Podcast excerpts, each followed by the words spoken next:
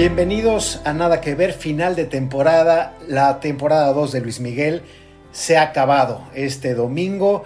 Llegamos después de ocho episodios a la conclusión de la esperadísima nueva entrega y pues nos han dejado, yo diría, y aquí de forma muy personal, satisfechos con un cierre de temporada que yo creo que fue lo mejor de lo que vimos en estos ocho episodios. Y Trino Camacho, Mariana Linares, no sé ustedes qué opinan de este cierre, de este cierre tan, tan, tan esperado. Hola, ¿cómo están compañeros? Lo he dicho en muchos eh, eh, episodios anteriores, lo vuelvo a repetir, cada temporada de serie para mí es un cierre de ciclo, nostálgico, nunca me quedo satisfecha, siempre estoy esperando más y este no es eh, la excepción, sobre todo porque ya nos acostumbramos a los últimos ocho domingos estar ahí eh, no solo viéndolo, sino acompañar la conversación, estar checando los datos, llorar, cantar, así que sí me pone un poco triste, sí me quedo satisfecha como cierra en este y sí me queda claro que arrancará una tercera temporada muy, muy, muy polémica y candente. Al menos en esta sabemos que hay una temporada. Es que el viernes pasado hablamos del cierre total ya de Kominsky y ahora estamos hablando del cierre nada más de la segunda temporada de Luis Miguel. Entonces, sí son como cierres y que vas, es como cuando estás terminando la escuela, yo en esta época siempre me pasaba en mayo, que te daba como una especie de tristecita de que se estaba acabando la escuela, empezaba un poquito a nublarse el cielo y a llover, porque empieza la, y entonces da como esa tristeza igual con esta con este fin de temporada que me dejó igual que tú, Mariana, con ganas de, seguirle, ¿no? Un poco para hablar de lo que ha significado esta segunda, esta segunda temporada, desmenuzar lo que fue, digamos, este viaje que nos hizo la serie a, los años 90. Se nos ocurrió invitar a Gloria Calzada porque yo creo que es de las mejores voces para entender todo un momento de la prensa, la televisión, eh, eh, ese tipo de noticias musicales. Bueno, Gloria Calzada, si ustedes no la conocen, es una presentadora, productora, escritora y guionista reconocidísima en México. Gloria, ¿cómo estás? Bienvenidísima. Para la gente que nos escucha fuera de México, ¿cómo te presentarías tú de forma sucinta o más adecuada? Bienvenida. Pues mira, alguien que todo el mundo le pregunta acerca de Luis Miguel. porque, porque definitivamente sí, sí fuimos amigos. Este, no que ya no lo seamos, pero ya no, ya no existe esa esa este, frecuencia para vernos. Hace mucho que no hablamos, hace mucho que no nos vemos.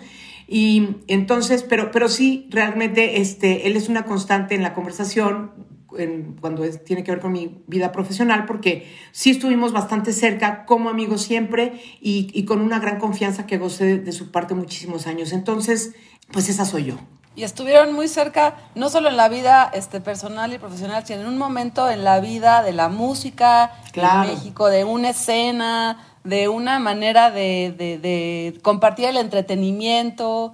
Eh, tiene que ver como todo un momento. Totalmente, pero además era una forma diferente de vivir todo el, reporteo de lo que pasaba con los espectáculos, la industria misma de la música, etcétera, etcétera. Y a mí me da mucha risa porque Luis Miguel a mí me tocó ver como si siempre estaba muy pendiente de lo que decían en los programas que del mundo del espectáculo y esas cosas, siempre estaba súper pendiente viendo todo eso y, le importaba, ¿eh? Le importaba. Claro, claro, pero además tú, este, bueno, yo a Gloria, saben que desde que era chiquita y éramos chiquitos, pues todos estábamos enamorados de ella, seguimos enamorados de ella, ahí en el American School, pero, este, y de repente, pues de estar acá en Guadalajara, se fue a México y la empezó la empezamos a ver en la televisión y, y este, y entonces viviste toda esa época. Sí. es muy interesante, este, el, el, digamos, el inicio de Luis Miguel antes de que sea esta estrella que es ahorita, ¿no? Por supuesto, o sea, toda la primera temporada, yo honestamente, además de que admiro muchísimo la factura de la serie, qué bien lo han hecho, qué, qué bien hecha está en todos los sentidos,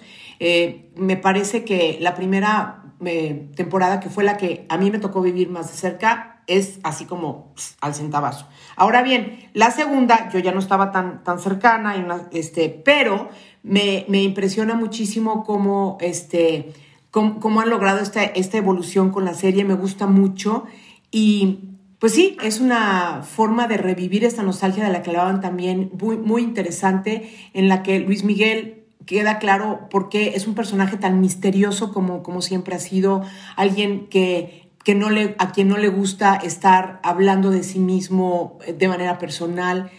En fin, y por cierto, nuevamente hablando de, esto, a mí es la, creo que la entrevista más larga y más personal que ha dado, pues me la dio a mí. Entonces, entonces por eso me asocian mucho con él y seguro por eso me invitaron ustedes. Oye, ¿cómo fue, esa, ¿cómo fue esa entrevista? Nada más, cuéntanos. Esa entrevista fue porque, sabiendo él que soy la verdad, una persona respetuosa, que no me iba a meter en su vida privada, que no le iba a estar tratando de sacar quién era su novia, cosa que me interesaba poquísimo.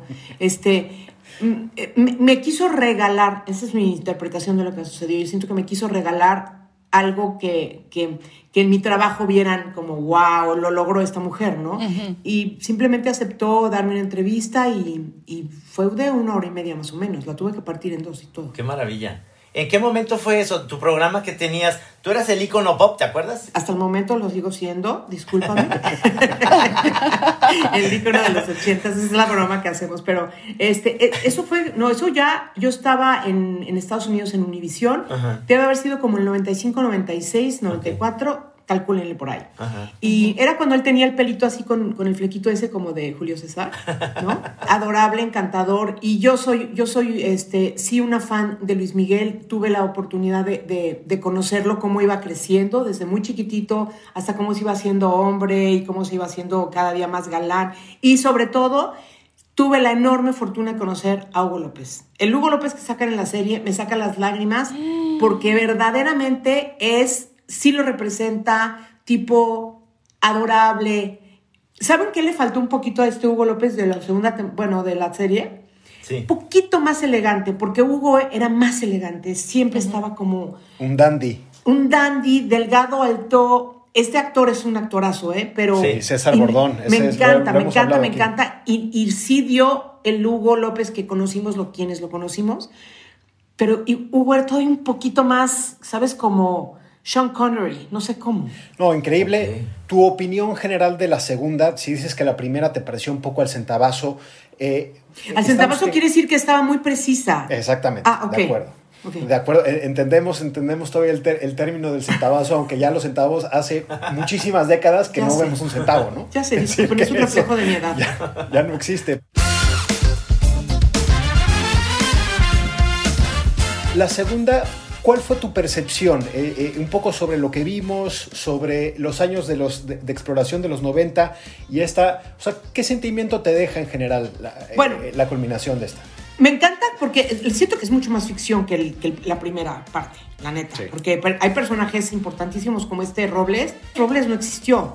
Robles es una mezcla de personajes. Mauricio, su manager, tampoco es una mezcla de, alguien que sí se llamó Mauricio, que fue su manager, pero no era español, y alguien que sí era español y no se llamaba Mauricio. Entonces ahí como que, como que ahí es donde eh, siento que la gente a ver, no, no, hay que dar explicaciones a nadie de nada porque este, son decisiones de los productores, pero, pero sí creo que esa sería una diferencia sustancial. En, el primer, en la primera temporada sí era todo mucho más eh, tal cual, digamos, y acá ya hay personajes que facilitan contar esta segunda eh, parte de la historia. Total. Oye, este, y, basándome en, el meme donde está Diego Boneta con Luis Miguel en la actualidad, que, luego la gente dice, ¿quién es el señor gordito que está junto a Luis Miguel, verdad? O sea, porque no, le hables así a Luis Miguel. No, ya lo sé.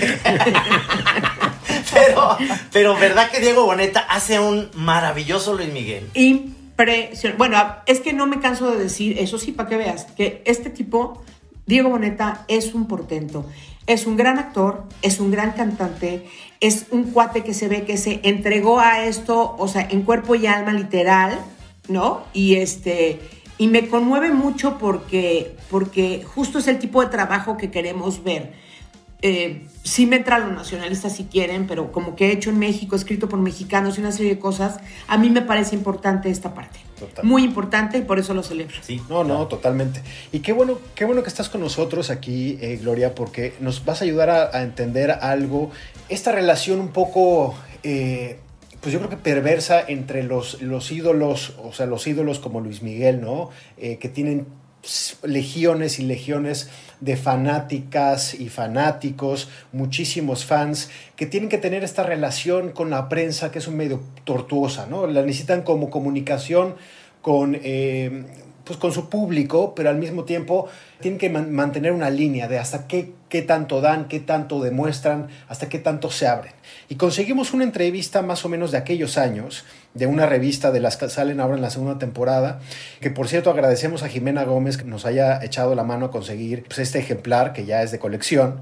Y, y, por ejemplo, una pregunta que le hacen a Luis Miguel, ¿cómo es Luis Miguel? ¿No? O sea, una pregunta que es a la vez sencilla y complejísima. Y entonces Luis Miguel responde, abro comillas, ¿cómo es? Esa es una muy buena pregunta, no tengo la menor idea. Yo creo que soy un ser humano que disfruta de la vida lo más que puede. Me gusta la playa, el sol, me gusta respirar aire puro y por eso cuando puedo me acerco a la naturaleza para pasarla bien y sé que no hace falta viajar a otros países. En México tenemos de todo es, es, es, una entrevista, refleja al personaje total, ¿no? Que tú conociste, Gloria. No, este, no estoy de acuerdo. No, yo creo que le contestó por trámite, ¿no? Básicamente. Nada. O sea, no es por nada, pero quisiera que entonces vayan a mi entrevista que está en mi canal de YouTube, que se llama Puro Glow, en donde, en donde acabo de, gracias, acabo de hacer una, justamente una reacción a esa entrevista, no está completa, pero en donde él habla y donde dice que él es un hombre bueno, y, o sea, hay, hay, otro nivel de conversación ahí, con todo respeto, en donde habla de su persona, que cree que él es un ser bueno, que es leal, que le gusta aprender, que cómo, observa, cómo aprende él, cuál es su sistema para, para, para nutrirse, porque claramente él no tiene una, una preparación académica. Entonces, este, ahí se revela mucho él mismo, porque, insisto, estaba en gran confianza y sabía que, como, estaba como... En un ambiente protegido. Exactamente, sí, porque no estaba nada acordado ni mucho más. Yo podía preguntar lo que quisiera, pero a mí me interesaba eso que están diciendo ustedes ahorita. ¿Quién eres? ¿Qué onda? ¿Qué te gusta? ¿Qué te importa? ¿Qué te mueve? Y, no con quién andas. Claro. Oye, Gloria, fíjate que mis compañeros, que yo sé que me quieren mucho y que yo los quiero mucho a ellos, Trino y Luis Pablo, se han sorprendido que cada, cada episodio de Luis Miguel yo lloro, canto, he bajado otra vez todos los discos, me he ido con mis amigas otra vez al karaoke, a, cantarnos todas. Estoy dispuesta a dar mis ahorros al primer concierto que vuelva a dar Luis Miguel. Pero también eh, mucha gente sorprendida de la obsesión o de la, de la, de la intensidad de la conversación que provoca otra vez Luis Miguel a pesar del tiempo. ¿no? Y quería preguntarte, Gloria, alrededor de eso, ¿por qué crees que sigue provocando Luis Miguel esta cosa tan eufórica como si fuera la primera vez que cantó Te voy a olvidar. Espero que Luis Miguel escuche lo que voy a decir, pero se lo atribuyo grandemente a Diego Boneta y al trabajo que ha hecho. Este, porque, porque Luis Miguel es una gran estrella, pero si no te tocó vivirlo a ti, y hablo como de los hijos de gente, no sé, de amigas mías que pues, como que ubican Luis Miguel y las canciones, pero no el tamaño de estrella y el portento de voz de ese tipo y, su presencia escénica y una serie de cosas que, que sí lo hacen único. Entonces, ¿dónde estaría ahí, pues digamos, la, la, ¿cómo se llama? La seducción o la atracción a gente que no lo conoció a ese nivel? Yo por eso decía que se lo atribuyo al trabajo de Diego y sí, y sí que su historia definitivamente pues es un melodrama. Totalmente. Es que desde muy chavito no tiene una vida normal, es decir, no puede ir al cine, no puede ir a un restaurante, tiene que ser como todo en desde muy chavo está en una burbuja. Entonces eso por ciento. Mira, siempre hice este, este comentario cuando, cuando me lo criticaban, ¿no? Yo les decía, es que escuchen una cosa, este cuate no, ya hoy ustedes, ya, o ya hay muchas personas que conocen la historia a través de esta narrativa de de la serie de Netflix, pero, pero quienes no, yo les decía, agarren la onda que este chavo nunca fue a la tiendita de la esquina. O sea, no iba al súper con su mamá. O sea, no hizo una cantidad de cosas que para nosotros son no, no solo cotidianas, sino, o sea, todo mundo ni nos acordamos que lo hacemos porque no es importante, no le damos importancia. Él no hizo nada de eso. Sí vivió en esa burbuja tremenda desde tan chiquito que por supuesto, ¿cómo querían que fuera común como todos nosotros, pues no, no da. Total. Déjame, déjame leer otra, otra de las... Eh, o sea, le preguntan en esta entrevista a Luis Miguel, ¿por qué cosa cambiaría toda tu fortuna? y, la, y la primera respuesta es muy reveladora, por la libertad. Y luego ya empieza a decir, por la salud, básicamente por este tipo de cosas. Bueno, ahora hay que saber de qué tipo de fortuna se está hablando, porque si es la material y la económica, esa tiene sus límites. Pero hay fortunas que no los tienen, como los secretos del alma, de tu cabeza, las experiencias emocionales y espirituales. esas son fortunas más gruesas que no cambiaría por nada.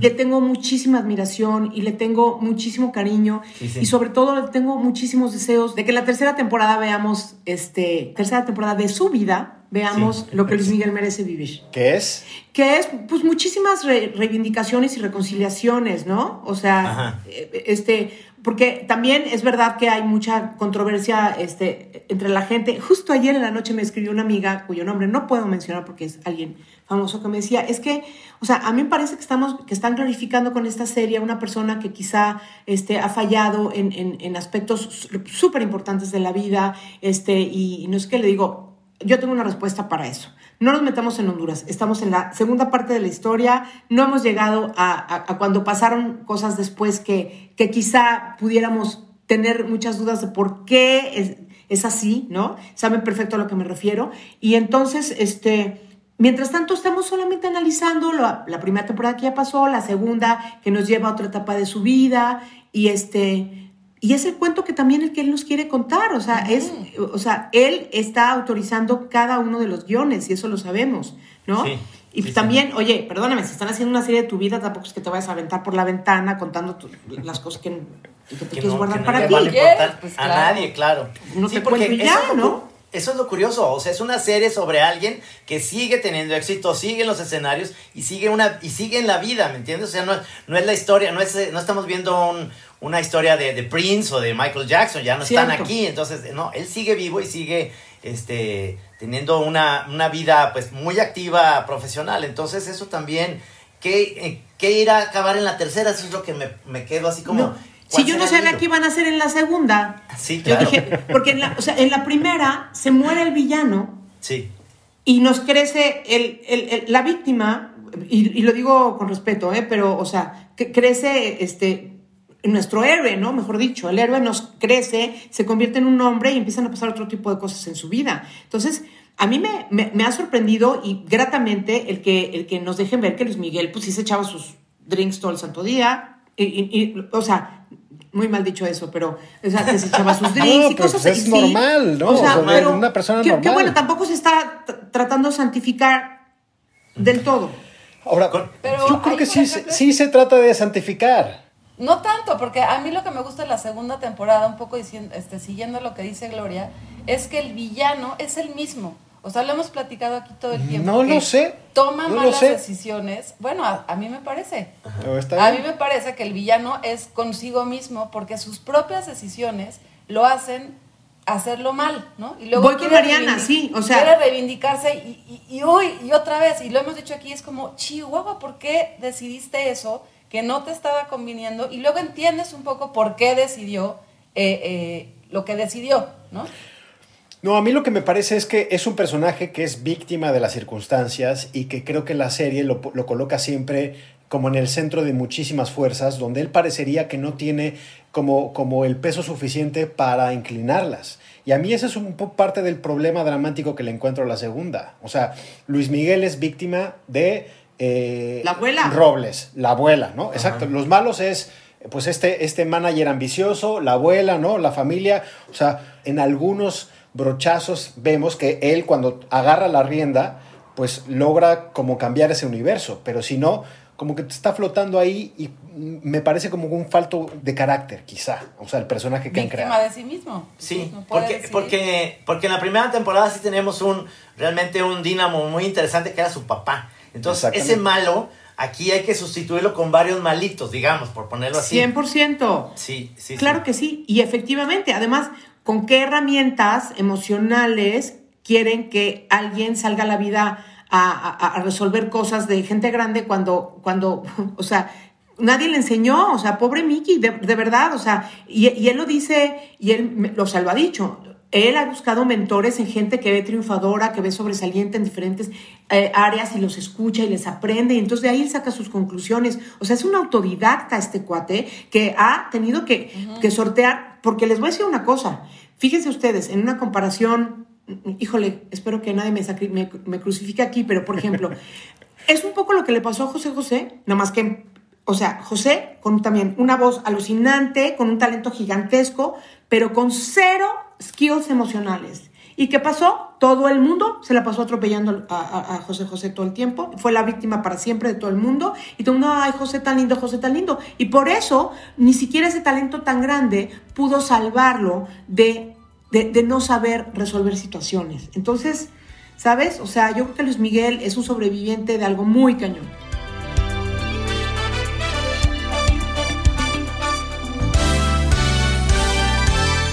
¿Sabes qué lo hace humano? Y, a mí me gusta cómo está tanto en la primera, y yo creo que eso está más en la segunda, donde ya siente que cruzó como, como, como una línea, una especie como de Ecuador, decir, ya es una estrella, ya está haciendo éxitos eh, que son multimillonarios ¿no? en todo el mundo, eh, ya siente la presión de la familia, de los disqueras, del manager. Porque en esta entrevista, y vuelvo, o sea, eh, le, le, preguntan escuetamente, ¿en algún momento de tu carrera has estado en la situación o has tenido el sentimiento de mandar todo a volar, desaparecer, volver a empezar en otro lugar y dedicarte a otra cosa? Y él responde, en algún momento, en algún momento, casi todos los días. O sea, eso, eso, eso, me parece, eh, o sea, de alguien que se está dando cuenta de ya toda la presión que cae en sus hombros y que esta entrevista hay que recordar es más o menos de los años 90 donde está pues creando nuevos romances. Me gusta mucho que tenga esta idea de el viñedo no o sea salir eh, salir salirse de eso y dejarlo que además pues hay muy poca gente en la industria que, que salga y que deje todo en el momento cúspide, ¿no? O sea, casi no, tenemos referencias de eso. Ahí Luis Miguel era non-stop, o sea, era un disco, no un disco tras otro, pero, pero básicamente sí, o sea, estaba, estaba en la plenitud absoluta de su, carrera y, no sé si ya había desarrollado ese gusto por el, por el vino y este, tan, tan, tan espectacular, porque yo, este, yo me acuerdo un día haber cenado con él con una botella Magnum de Petrush. Ay, disculpa. que, luego de tomarte no quieres ni hacer pipí, ¿verdad? Porque está tan cara que no manches. Oye, este, y a mí también me queda, me queda de ver un poquito la historia de que yo, que yo en Guadalajara por ahí lo vi, no lo conozco personalmente, pero lo vi en restaurantes al, hermano chiquito de Luis Miguel que vivió ahí una temporada y, y, que según en esta segunda vemos que tiene un talentazo, ¿no? Y, Canta de repente, Sí, y de repente pues está ahí perdido, eclipsado por el sol, digamos. Bueno, yo conocí a Sergio Ajá al lado de Luis Miguel, este, un día, justo cuando hice esa entrevista en Chicago, después, de la, después del show, Luis Miguel se iba a su avión para el siguiente destino y lo llevamos al aeropuerto. Sergio, el doc, alguien que trabajaba con él, em, y luego yo iba en la camioneta y Luis Miguel, veníamos, veníamos, ay no, venían cantando, este, Luis Miguel, venía cantando Sergio, y ahí me impactó porque efectivamente tiene un color de voz muy similar al de su hermano este, divino, canta divino, canta divino. La verdad, no sé qué pasó ahí, porque me acuerdo perfectamente bien que en ese momento Luis Miguel había nombrado al Doc como el tutor de, Sergio, porque como estaba estudiando en Boston, necesitaba alguien que estuviera siempre a la mano y que pudiera tomar decisiones y firmar cosas de la escuela y. Entonces, por eso, Luis Miguel nombró al Doc como el tutor de Sergio. Pero pues evidentemente ahí se, se creó una relación o totalmente fraternal, paternal, como se diga, y, este, y siguieron adelante. Nunca supe en qué consistió el rompimiento, nunca supe la verdad. Y hay veces que, bueno, mi personalidad es así, prefiero no preguntar.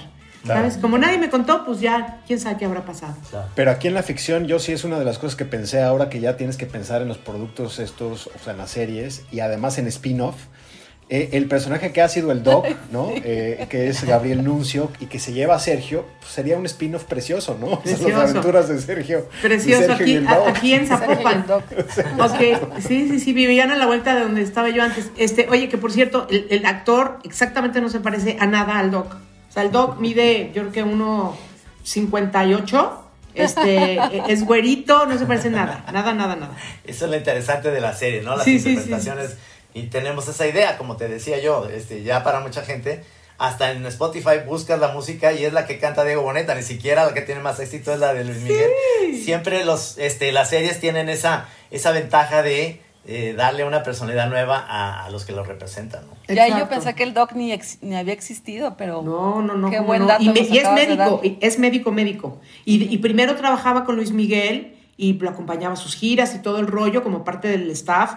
Este, como también aparece una señora de servicio que ha estado con Luis Miguel ocho mil años, desde que era muy jovencito y sigue ahí, eh, bueno, según yo, este, o seguía hasta la última vez que, que tuve contacto, pero, pero sí también en ese sentido él tiene un núcleo muy, muy, este, muy apretadito de, de, Pues de sí, gente con la que se que siente la cómodo, cuidan. ¿no?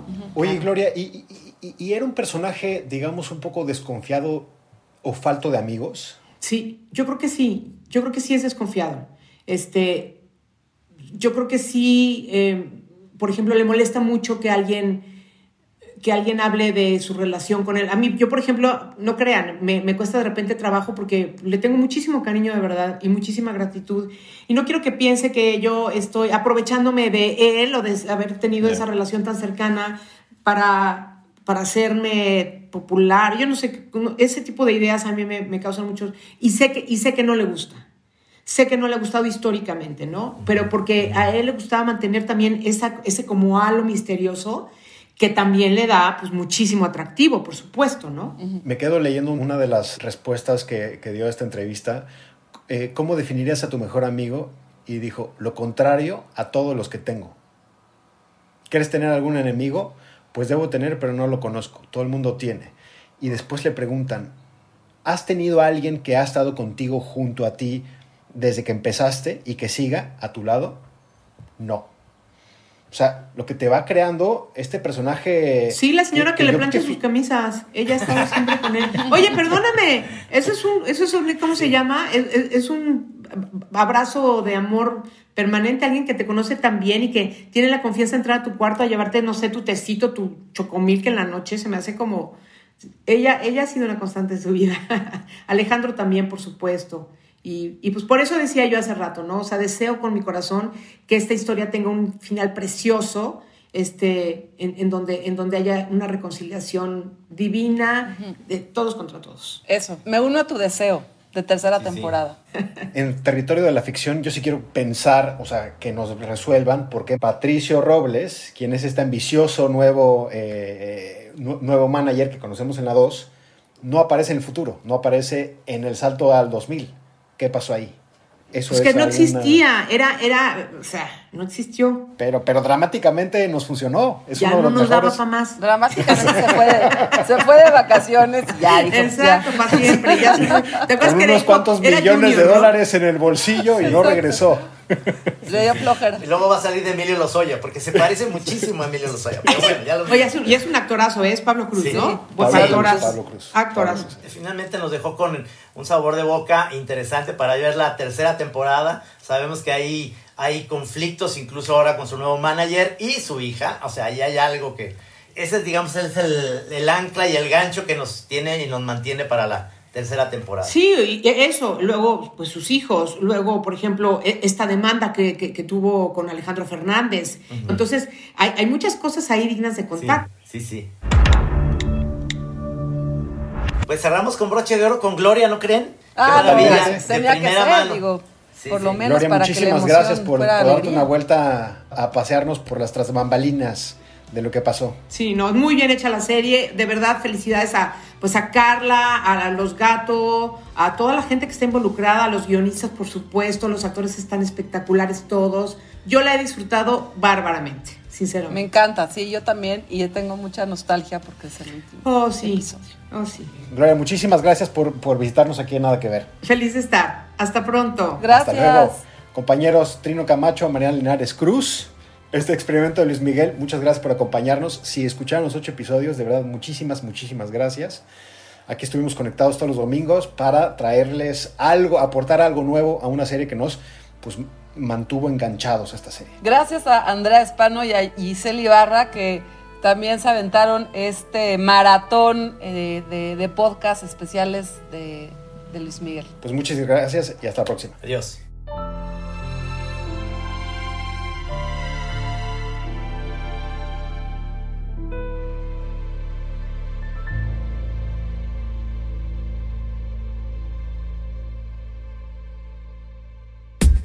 Que nunca tengas que decir. Nada que ver, nada. Un podcast original de Netflix.